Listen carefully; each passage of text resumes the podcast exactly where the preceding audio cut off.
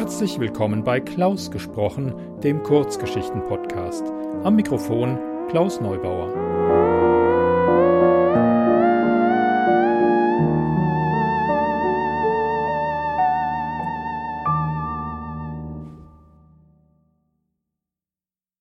Schön, dass ihr meinen Podcast eingeschaltet habt.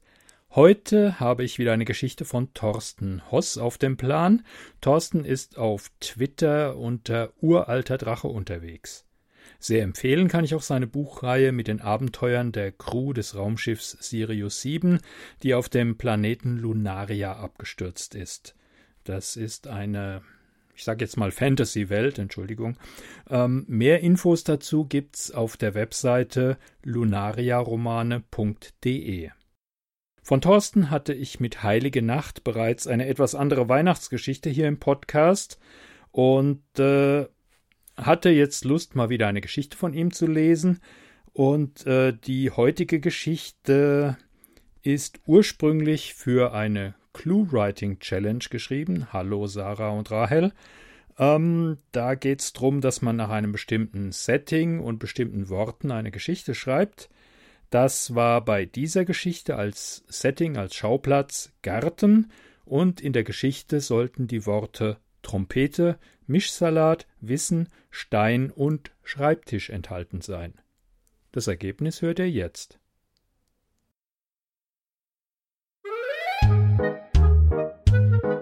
Angriff der Gartensteine von Thorsten Hoss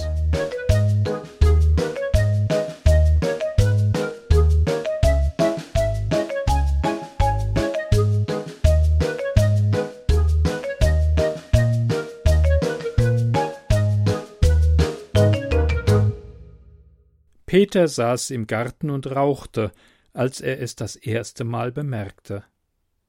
Er war gerade damit beschäftigt gewesen, darüber zu lamentieren, dass Raucher in der heutigen Zeit zu einer immer stärker verfolgten Minderheit gehörten. Selbst zu Hause waren sie nicht mehr vor der Verfolgung sicher. Das wusste er aus eigener Erfahrung, denn nur wegen seiner Frau saß er bei Wind und Wetter hier draußen, um zu paffen und dabei hatte er den ersten bemerkt. Der Stein lag einfach nur da, mitten auf dem Rasen, als hätte er schon immer dort gelegen. Aber das hatte er nicht. Peter war sich da sehr, sehr sicher. Seine Kippe in dem Aschenbecher neben seinem Stuhl ausdrückend, beobachtete er den so harmlos aussehenden Eindringling mit Argusaugen. Doch der Schlawiner blieb einfach dort liegen, wo er war. Zwei Zigaretten später hatte Peter die Nase voll und schritt entschlossen zur Tat. Mit Todesverachtung nahm er den Stein und trug ihn zum Blumenbeet seiner Frau. Sollte er doch dort als Deko dienen. Aber als er sich umdrehte, lag der fiese Findling doch tatsächlich wieder dort, wo er ihn gerade erst entfernt hatte. Empört wiederholte er das Prozedere und legte ihn zu seinem Kollegen ins Blumenbeet. Es half nichts. Der Stein war bereits wieder an Ort und Stelle, bevor er ihn auch nur abgelegt hatte. Das war nun wirklich zu viel. Mit dem Wissen, so nicht weiterzukommen, setzte er sich wieder in seinen Stuhl und drehte sich eine weitere Zigarette. Da sein Tabak ausgegangen war, bediente er sich nun zum vierten Mal an der Marke seines Sohnes. Nachdenklich inhalierte Peter den blauen Dunst und stierte die Steine dabei an. Ja, Steine, nicht nur der eine vom Anfang, nein, offenbar hatte er es hier mit einer regelrechten Rolling Stones Bewegung zu tun. Das brachte ihn auf eine geniale Idee. Aber zuvor wollte er etwas essen, und heftigen Durst hatte er auch irgendwie. Seinem plötzlichen Heißhunger folgend ließ er seinen qualmenden Stummel zurück und eroberte mit wehenden Fahnen die häusliche Küche.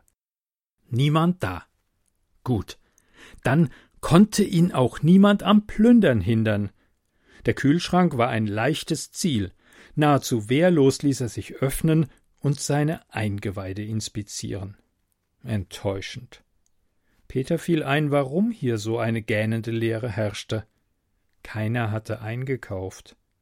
Die Flasche Mineralwasser an der Innenseite der Türe war sein erstes Opfer. Brutal drehte er den Deckel ab und verschlang die Hälfte der Flüssigkeit, ohne abzusetzen. Einen brachialen Blöker später machte er sich über die kümmerlichen Überreste her, die man mit gutem Willen als Lebensmittel bezeichnen konnte.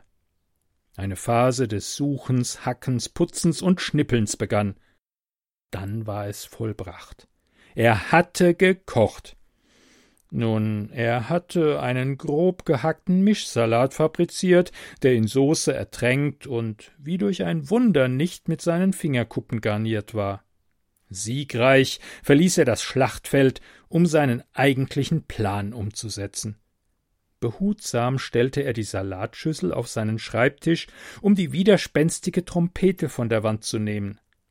Das Instrument war zwar alt, doch er würde der Steininvasion im Garten schon den Marsch blasen. Genau. Unterwegs nahm er noch die Couchdecke mit, die er sich wie einen Umhang um die Schultern knotete, um damit mögliche Gegenangriffe abzuwehren. Durch diesen Gedanken beflügelt, ging er noch einmal in die Küche, um ihr nach einem vehementen Kampf mit den dort hausenden Schränken ein Nudelsieb abzutrotzen. So endgültig gerüstet stellte er sich seinem Feind. Acht Steine hatten sich auf taktischen Positionen überall auf der Rasenfläche verteilt und warteten nur auf ihn. Er konnte ihr strategisches Genie geradezu riechen. Peter war erschüttert von so viel militärischem Können. Das hatte er von Steinen nicht erwartet. Trotzdem wollte er nicht kneifen und setzte seinen Mischsalat mit Soße auf den Boden, bevor er tief einatmete und die Backen blähte. Doch das Instrument machte keinen Mucks. Nur Peters Kopf lief puterrot an. Schnaufend musste er sich eingestehen, dass irgendwo in seinem Schlachtplan ein Fehler steckte. Und die Steine wussten das. Wie auf ein Kommando begannen sie vorzurücken. Peter verließ endgültig der Mut. Er wich zurück, Stück für Stück. Dabei hatte er seinen Stuhl ganz vergessen und plumpste in die Sitzfläche, als er ihn erreichte. Stöhnend musste er mit ansehen, wie sein Feind die älteste Kriegsstrategie anwendete, die ihm einfiel. Sie hungerten ihn aus, indem sie seine Lebensmittel vernichteten. Hilflos und geschlagen beobachtete Peter das Salatmassaker. Was sollte er nun tun?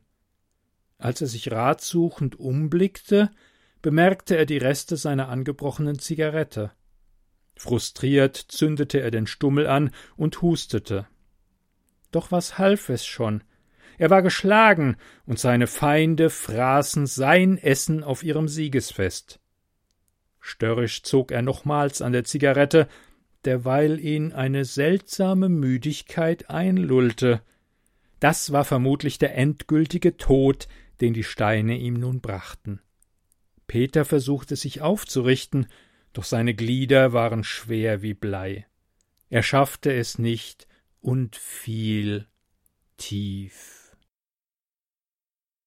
Etwa eine halbe Stunde später kam Gisela nach Hause. Als sie mit einer Einkaufstasche beladen in die Küche trat, bekam sie fast einen Schlag. Ach du meine Güte, was ist denn hier geschehen?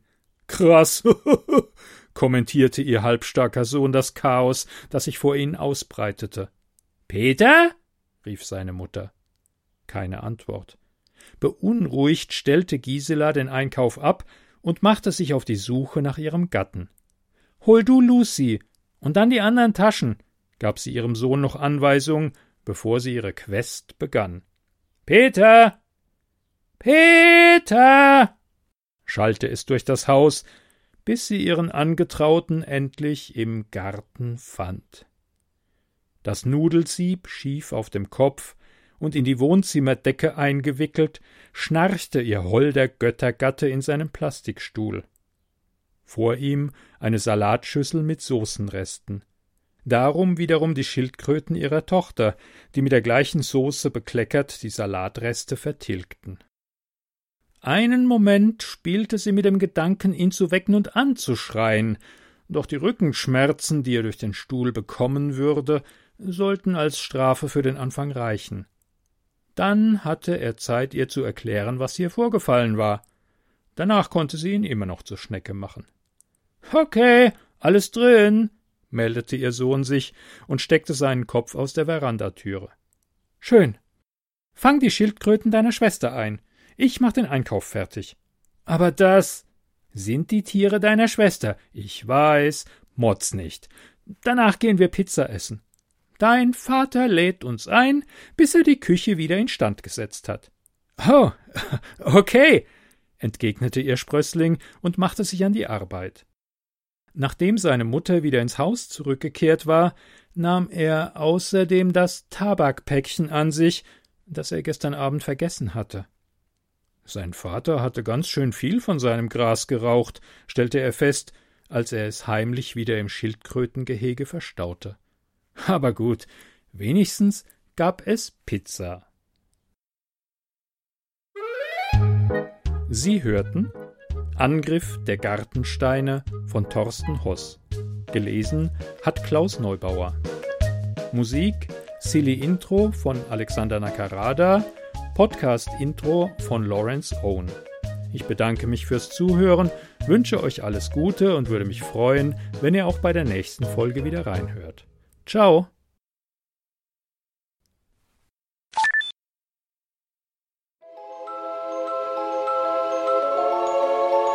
Eine Produktion des Podcasts klausgesprochen.de